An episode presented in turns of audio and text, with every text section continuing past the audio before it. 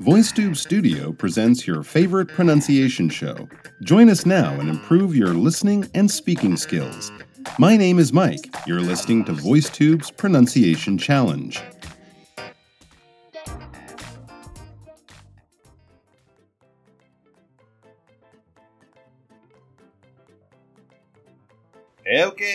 Everyone, welcome to another edition of our Listening to You Guys recording. That's right, you guys send in some recordings, reading some sentences from the articles that we've given you, and then we get a chance to listen to them and give you a bit of feedback. So let's turn our attention to the first sentence for today. We can see that it is, ooh, it's something about sort of social psychology and behavior it's talking about awkwardness. Awkwardness is that feeling of embarrassment, that feeling of, ooh, not quite fitting into your own body, or you're not quite doing what you want to do, and so you look uncomfortable, you look nervous, you might get yourself into a slightly embarrassing kind of social situation.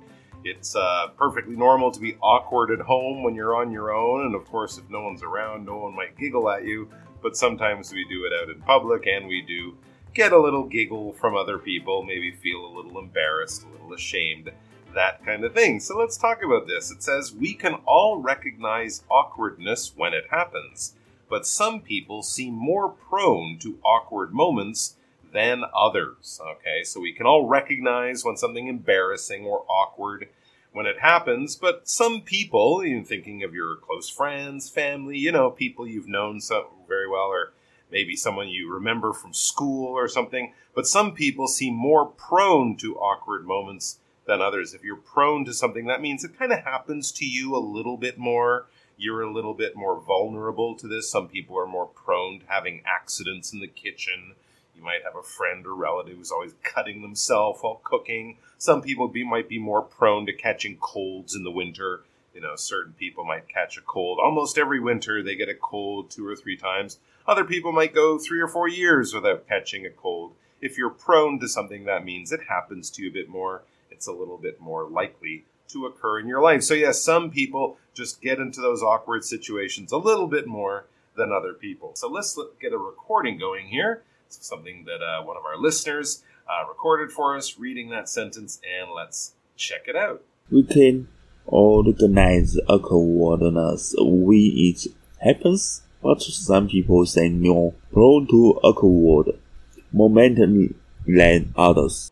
All right. Well, first of all, I will praise this person's courage in trying to record something. Uh, I think it was a bit of a challenge, and these are some long words awkwardness, recognize, things like that. You know, words we don't use every day.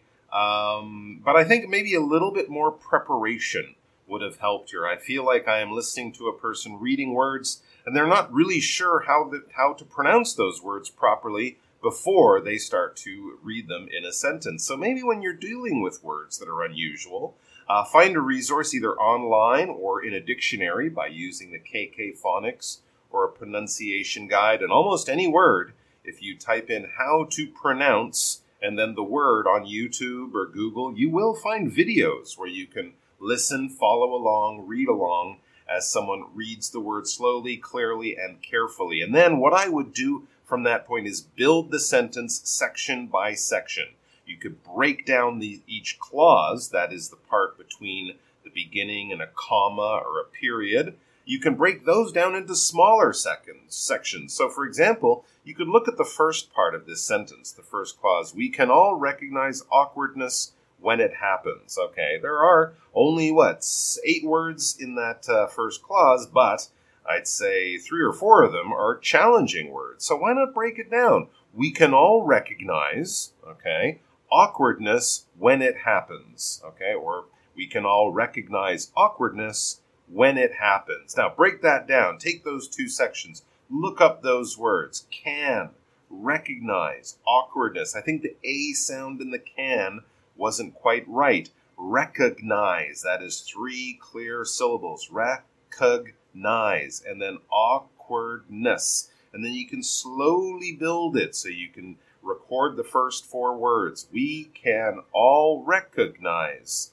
awkwardness when it happens. And then take that and use it string it into a longer clause with all of the words, we can all recognize awkwardness when it happens, and then try to read it slightly faster so you get up to a natural speed eventually. This might take a few minutes, it might take 10 minutes to do, but I think you will be very well rewarded with learning how to say the words carefully after getting someone to show you carefully, either using a dictionary or something online, the correct pronunciation, and then you can build it up. You'll have the sentence sounding much better, and you will also gain confidence and the memory of how to say some of these words if you do it several times. All right, moving on to the second part of the sentence. Uh, but some people seem, you need a big E sound on seem.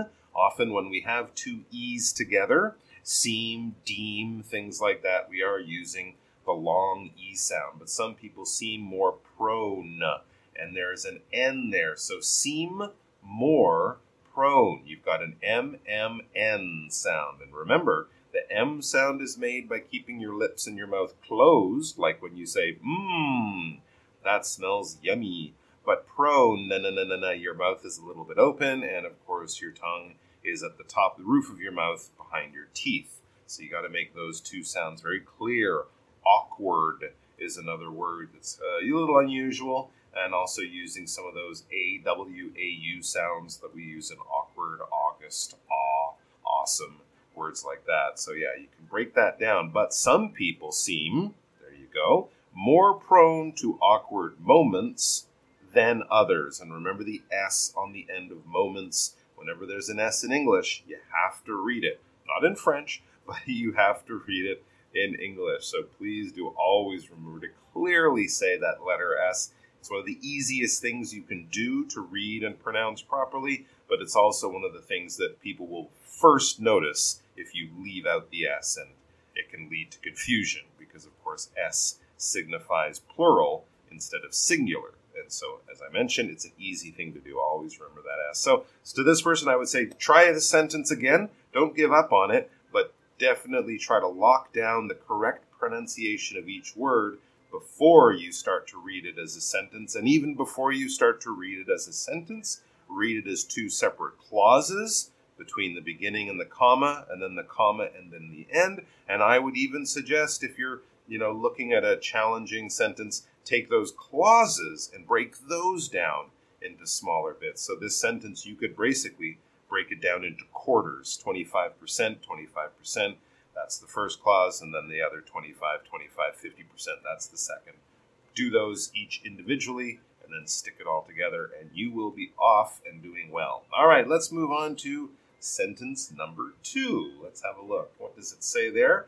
Uh, it's kind of about travel and culture and different customs and things that people do in different parts of the world. It says, In a foreign city, we might grow reluctant to ask anyone to guide us to the nice bars because they might think us an ignorant, pitiable, lost tourist. Wow, interesting sentence with some great words in there. It says, In a foreign city, we might grow reluctant to ask anyone to guide us to the nice bars because they might think us an ignorant, pitiable, lost fool. It's a little complicated, so that's why the way you pronounce words and stress certain words in this sentence will be a, will make a big difference in how people understand it. But basically, it's saying when you're traveling, if you're a foreigner, if you're a tourist, um, you might be reluctant, you might be a little shy or a little hesitant uh, you might not as quickly go to ask for directions or for someone to guide us or to show us to the nice bars because that person, at least you feel, that local person, would think, ah, oh, this is just a tourist. They want to go to the famous places. How boring, how predictable. And you don't want to sort of be judged in that way. I would say, well, if you don't, don't worry about it, first of all most of the local people will totally understand why you want to visit that famous night market or that famous restaurant or that famous place. And the other thing is, well, if you're really that shy, you can probably find guides online so you don't have to talk to the local people. But I get it. You know, sometimes when you're traveling, you want to look cool and fit in. You don't want to look like all the other tourists. Um, but I wouldn't get too stuck on that because you are there to have a good time, and most people like to check out those famous places. But, anyways, let's read the sentence one more time. In a foreign city, we might grow reluctant to ask anyone to guide us to the nice bars because they might think us an ignorant, pitiable, lost tourist. Okay, love that sentence. Let's move on and check out some of the recordings and see uh, what we can find out from the person who was brave enough to take on this sentence. In foreign city, we might grow reluctant to ask anyone to guide us to the nice bars because they might think us a ignorant, pitiable, lost tourist.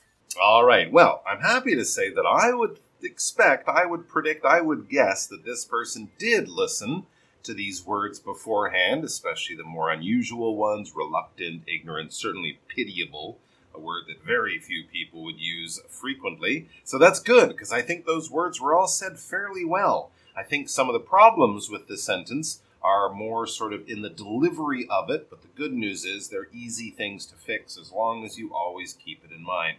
First of all, give your voice a lot more of an interesting dynamic. Raise your voice, raise the tone going up, and then have the tone going down if you're reading it always like this, kind of at the same thing, you start to sound a bit like a robot, and it's really hard to understand the key point that you're trying to make, and it will be almost impossible for you to put any kind of feeling and emotion into what you're reading. People will understand it, but they won't necessarily follow along very well. They won't really get a feeling for you as a speaker or for the emotion that you're trying to put in because there isn't a lot of emotion in there. So don't just try don't look at each word like a bullet from a gun and you're just trying to get that bullet shoot that bang bang bang bang bang. These are not bullets. These are words. They're supposed to be given life and each sentence is supposed to have a different feeling and you can stress the words. You can speak the words more quickly. You can raise the words or you can lower the words. And all of these different things that you might do these little tips these little tricks these little style things they can really change a lot of the meaning, and certainly they can make your reading more interesting, your speech making, um, anything you're saying more interesting to the audience you are trying to, uh, whose attention you are trying to get. So that's the first thing. Another thing I would say, and again, basic stuff, but it's worth repeating, and everyone does need to remember it. So it's basic to, to know and understand, but tricky to always keep in mind. Slow down a little bit and pronounce the words a little more carefully as you do speak more slowly. In a foreign city, in a foreign city, that kind of blended in a foreign city. I, I couldn't really understand, to be honest, the first three or four words. I got foreign city, but at the very beginning, for a brief moment there, my brain uh, was not understanding the information coming from my ears because my ears were just picking up sound it didn't really sound like words. So you can try to do that. And then, again, along with raising your voice, lowering your voice, um, you can stress certain words. If you put stress on certain words, slow down as you say the word. You can also bring attention to that and also show the contrast in the idea that you are presenting to your listener. In a foreign city, we might grow reluctant to ask anyone to guide us to the nice bars because they might think us an ignorant, pitiable, lost tourist, right? The idea here is that you're not trying to feel embarrassed in front of the local people. So it's worth stressing out, stressing, and pointing out that the local people are one of your main interests or your main focus of this idea. So stress that they. We might grow reluctant to ask anyone to guide us to the nice bars because they might think us an ignorant, pitiable, lost tourist. And as you say those words at the end there, it's kind of a list of different things, different adjectives there, so you can slow down. And of course, at the end, lost tourist. You can lower your voice a little bit more. So, yeah, bring some dynamics to it, raise your voice, slow down a bit, pronounce those words, open your mouth up. Don't be afraid to move your lips and tongue a lot.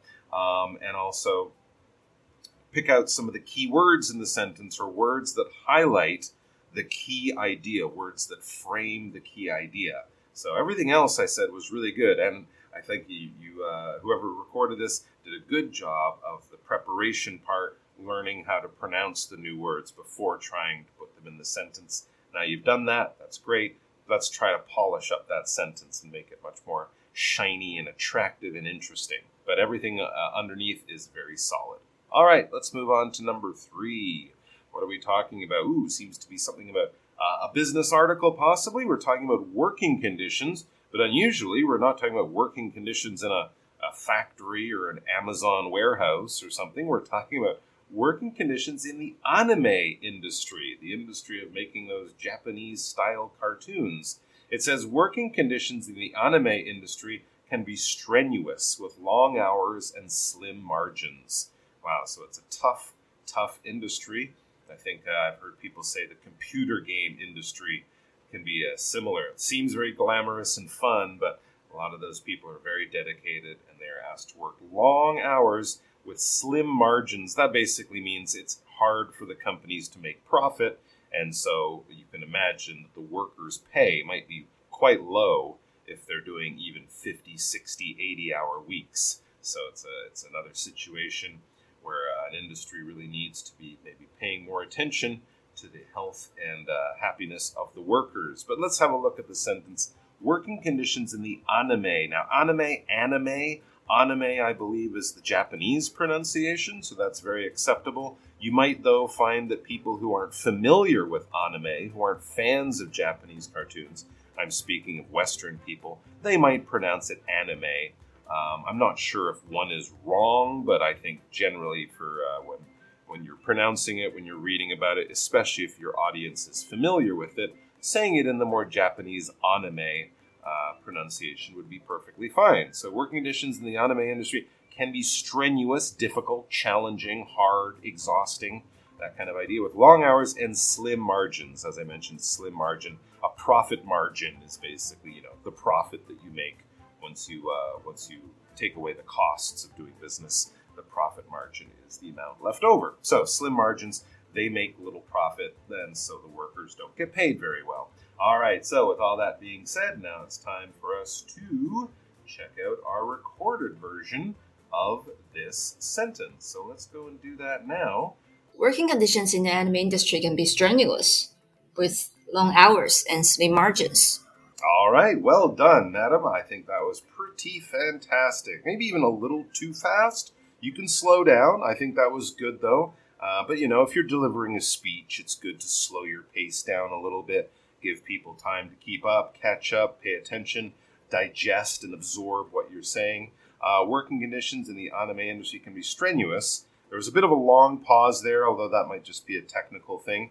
Um, but I think you wouldn't really need that long pause if you're reading it that way. You can just say working conditions in the anime industry can be strenuous with long hours and slim margins. Maybe the pause after the long hours is helpful because that uh, is one of the things that is strenuous or difficult or unattractive, maybe, about working in the anime industry and slim margins. But really, all together, very, very well done. I don't know if you put in long hours and got yourself slim margins recording that excellent sentence, but I hope it, it didn't take too long because it was really well done. So, congratulations there, and thanks for everyone.